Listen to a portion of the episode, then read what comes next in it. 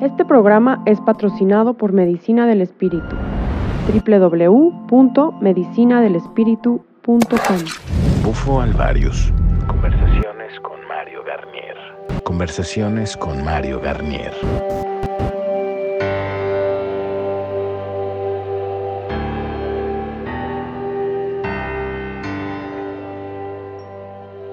Estoy muy contento porque, bueno, eh, el compromiso con la comunidad es cada vez que tenemos una plática interesante, grabamos y compartimos con los hermanos de la comunidad. Y el día de hoy estoy nada más y nada menos que con Andrea. Andrea. eh, está aquí en México, está teniendo sus sesiones de post-medicina. Eh, bueno, eh, tú llegaste aquí porque tuviste reactivaciones. Me gustaría así muy brevemente contar un poquito la historia. Tú estabas en Guatemala, tomaste la medicina y quedaste con las reactivaciones. Sí, efectivamente quedé con un proceso un poco ansioso. Yo creo que la ansiedad venía de la falta de comprensión de las reactivaciones. Y mm, de que en, el- en la medicina misma tampoco entendí mucho lo que había pasado. Entonces ya venían bajando las reactivaciones y un día entre medias, ya como a las tres semanas, tuve una muy fuerte, lo que me hizo buscar información y di con, con la terapia postmedicina. Y yo sentí que necesitaba ayuda, así que pues vine de Guatemala a México a tomar la postmedicina. Aunque eres de Chile. Y yo ahorita soy de Chile, o sea, recorrí un buen camino. Y bien, Mira, eh, bueno, todos estos días has estado trabajando justo con Beto, ha sido como este proceso de integrar lo que sucedió en la medicina. Eh, a mí me gustaría que compartieras un poquito cómo ha sido este proceso y después que me compartas este insight que tienes de que al final te encontraste en un proceso de emergencia espiritual y de eso vamos a hablar un poquito más adelante. Pero primero, ¿cómo fue, cómo han sido tus, tus procedimientos? bueno, yo vine aquí muy ansiosa. Quiero recalcar la ansiedad porque puede ser que alguien también le esté pasando. Y confusión, confusión, mucha confusión y muchas sensaciones y visiones que no tenía cómo explicar muy bien. Entonces aquí llegué y con distintos métodos, bueno, yo vengo del área de la psicología, entonces más o menos algo entiendo de métodos como de trabajo en ese aspecto. Me fui dando cuenta qué tipo de métodos más o menos se usan acá. Y abordan metodologías de la imaginería, de la conexión contigo mismo, eh, métodos como la silla vacía para poder hablarte a ti mismo y entender qué es lo que está pasando con la medicina. Yo no podía dormir porque estaba rayadísima y empecé a dormir mejor. Empecé a tener menos procesos activos y la verdad es que ahora duermo súper bien y eso ha sido genial. O sea, poder descansar y que la mente vaya ordenándose ha sido un regalo finalmente.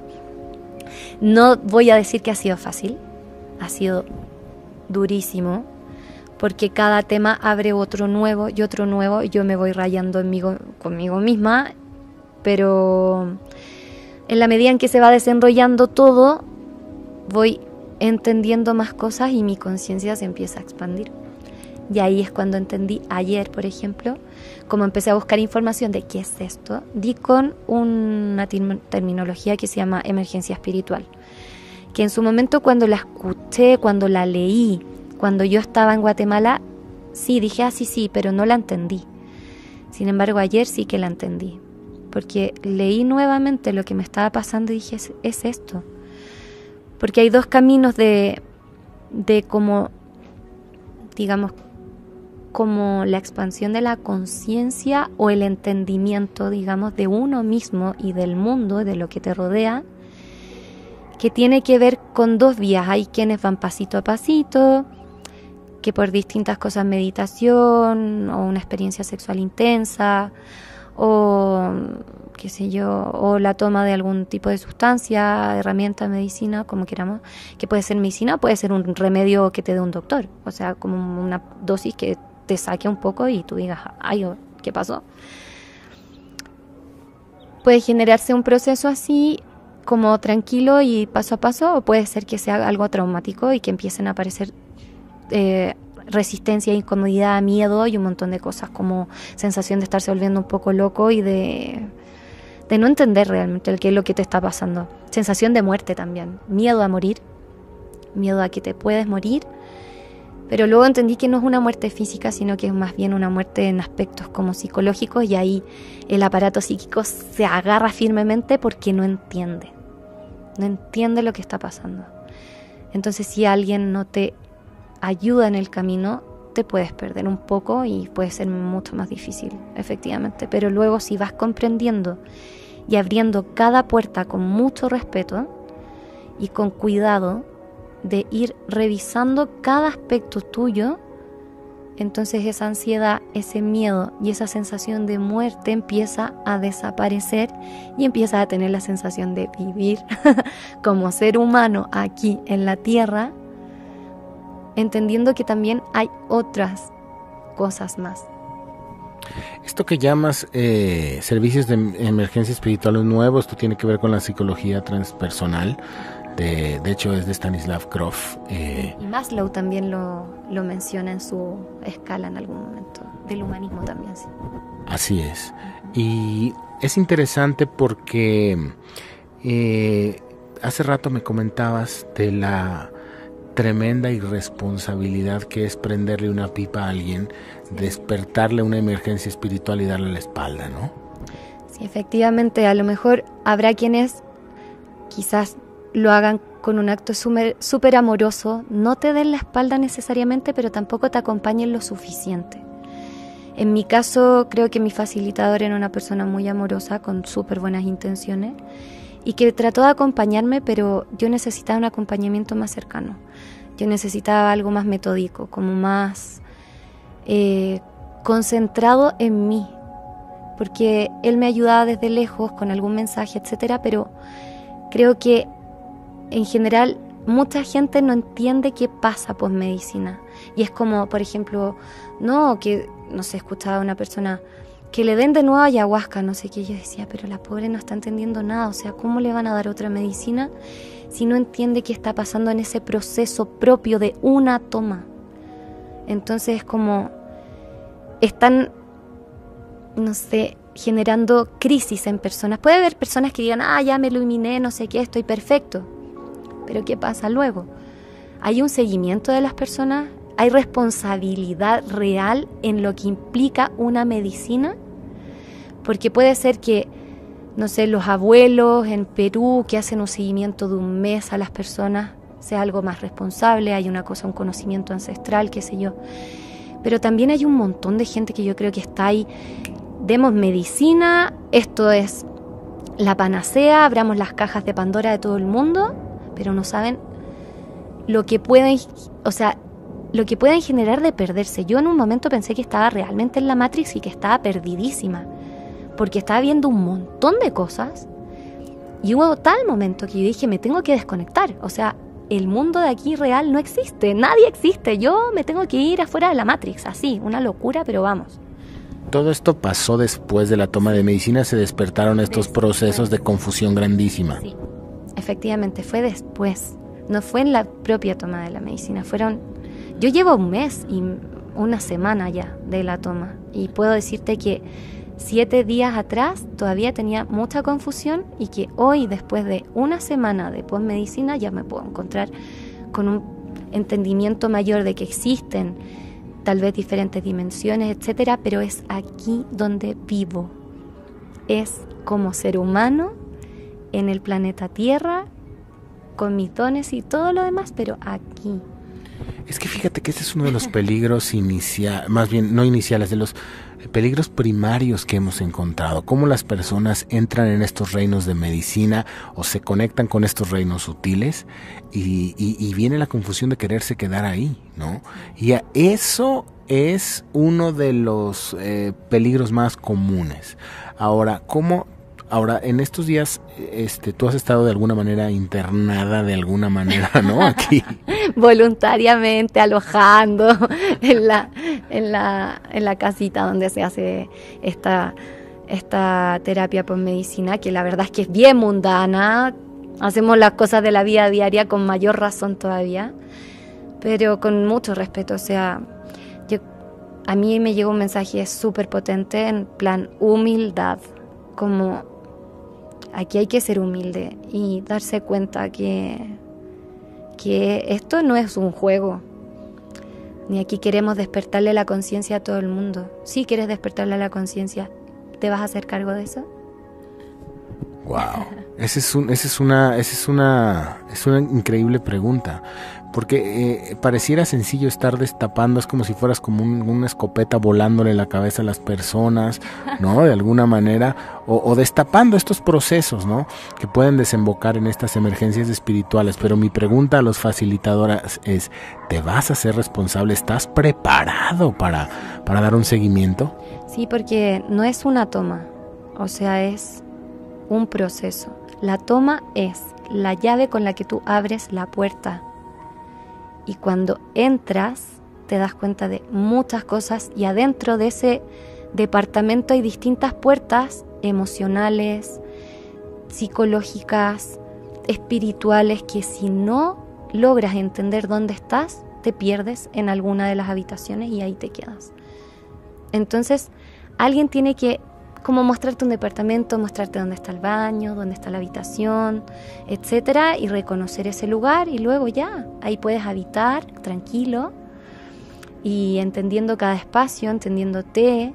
Lo más importante aquí es entenderse, entenderse uno, pero hay que ser humilde y saber que a veces no se puede solo y quizás habrá quienes tuvieron, no sé, un proceso distinto, súper bonito, perfecto, no sé qué habrá pasado después pero hay otros tantos que no es tan fácil y no es en el momento de la toma, porque quizá el facilitador ve que todo está perfecto y, se va y la cosa viene después.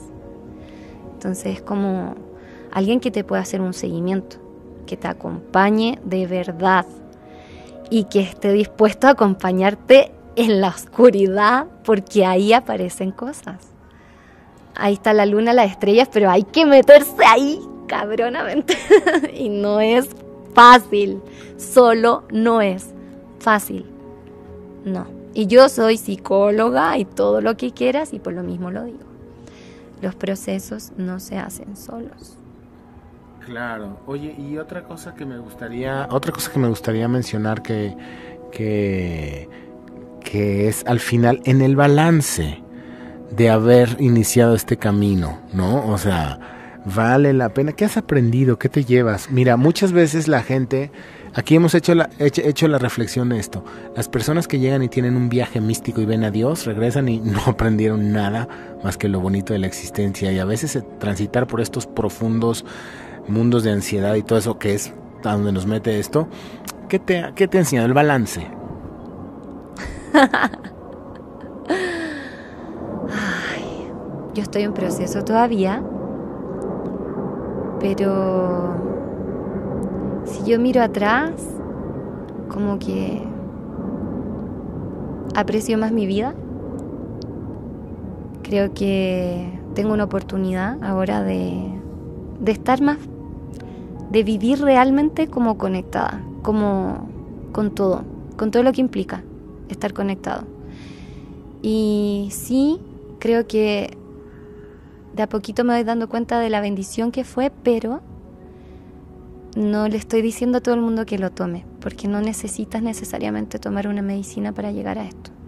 Aquí también hacen un proceso que no necesariamente tiene que ver con la toma de medicina, que es un poquito más pausado tal vez. Hay distintos caminos y hay que ser responsable en cuál uno toma y hacerse responsable de ese camino que tomaste, porque si no te vas a perder te vas a perder. Y, y no es que así ah, tómenlo todos, no, yo creo que no es eso. No, de hecho, piénsenlo bien, ah, investiguen y vean qué es lo que quieren de eso, porque se puede conseguir de distintas maneras realmente. Sí, y sobre todo que hemos visto que en Internet solo se dicen las maravillas para vender, ¿no? No, súper irresponsable. No, no, no, no, no. No, y lo digo en todo orden de medicina, o sea, hay que tener mucho cuidado. No es, no es llegar y dar y tomar si no entiendes qué estás haciendo. Realmente es como, yo ahora estoy entendiendo lo que estoy haciendo, lo que hice y por qué lo hice y a dónde voy. Pero y si no me hubiese hecho cargo de eso, no sé dónde estaría para ahora. A mí me tocó verte llegar y me tocó verte confundida, angustiada. Hoy te veo completamente distinta. Y este, ¿algún mensaje para las personas que se encuentran en ese punto como te encontrabas tú? Busquen ayuda. Total. O sea, con los de medicina sagrada, con alguien que sepa de esto o con otro espacio, el que quieran. No se trata de, ya estoy en crisis, me voy a tomar un clonazepam o un diazepam, no vayan directo ahí a empeparse. Es como darse la oportunidad de venir aquí y experimentar esto que, a ver, que sí que es un proceso, es un proceso. Que si tapamos la emoción, no lo vas a poder entender. Y sí que tal vez sales con los clonazepam y eso sí, no lo niego tal vez. Bueno, así fue y así lo decidiste, está bien. Yo no sé qué pasará con esos procesos, no tengo ni idea. Hablo del mío en particular y me hago responsable de lo que estoy diciendo. Mira, este tema que acabas de tocar es muy importante. Cuando nos estamos curando o se da este despertar espiritual, esta emergencia espiritual, si tú químicamente bloqueas el proceso, pues la persona puede quedar en un limbo. O sea, puede quedar en un limbo donde estás en una cárcel química, donde una emoción que estaba brotando para salir y sanar, que puede ser la ansiedad, el miedo, que puede ser muy desagradable, si tú la quitas con química, de todos nos va a salir en otros momentos y en otros espacios porque es lo que se necesitaba, ¿no? Y es doloroso estos procesos. Mira, las personas que llegan aquí a la postmedicina, yo veo, yo me acuerdo de tu carita, realmente estabas confundida. Sí, de hecho hasta en la psiquiatría misma, o sea, hasta la psicología se entiende que si ya se le da un ansiolítico o lo que sea, si no trabaja, si no trabaja, ese ansiolítico se lo van a sacar y le va a venir la crisis igual. O sea, en la psicología y en la psiquiatría se sabe que incluso tomando esa medicina, que es para manejar las emociones, si no hay un proceso, tú le vas a quitar esa medicina y ¿qué va a pasar? A la primera van a caer igual igual. O sea, trabajar los procesos psicológicos y espirituales que tengas.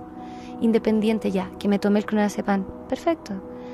Pero te lo vas a quitar y te doy firmado que te va a venir la ansiedad de nuevo. Te lo firmo. Podríamos decir que eh, el 5MO, DMT, el bufo, ayahuasca, estas medicinas tienen la diferencia de que no tapan los procesos, más bien destapan los procesos. Sí, yo creo que sí, se destapan. Los procesos. Yo creo que que sale todo, es como, es una cascada de todo. Sale una cosa y tú dices, ay, ya estoy viendo eso, sale otra y otra, y es como, ¡oh! y eso también. Y vas entendiendo uno a uno cómo va saliendo. Y todavía estoy en proceso, entonces no sé en qué punto llega como ya la culminación del proceso, pero sí puedo decir que mis emociones y el reconocimiento de ellas va siendo cada vez mayor y de un entendimiento diferente y de escucharme a mí misma. Entonces, nadie sabe cuánto va a durar la terapia psicológica, nadie sabe cuánto dura el proceso de la vida de entender la vida. Entonces, es darse la oportunidad de vivirlo y vivir la vida como un proceso, tal cual. Muchísimas gracias por todo lo que compartes, gracias por venir, gracias por compartir, por abrir tu corazón, gracias por, eh, por este podcast. Espero que le sirva a muchas personas que como a ti funcionó para de alguna manera que pueda salir esta información, pues que se comparte con los demás. Bueno, gracias igual por la oportunidad de poder compartirlo y de verdad que así como yo llegué a través de un podcast, le pueda hacer una lucecita a alguien que esté cursando algo como lo que yo estaba cursando. Este programa es patrocinado por Medicina del Espíritu www.medicinadelespíritu.com Bufo Alvarius. Conversaciones con Mario Garnier.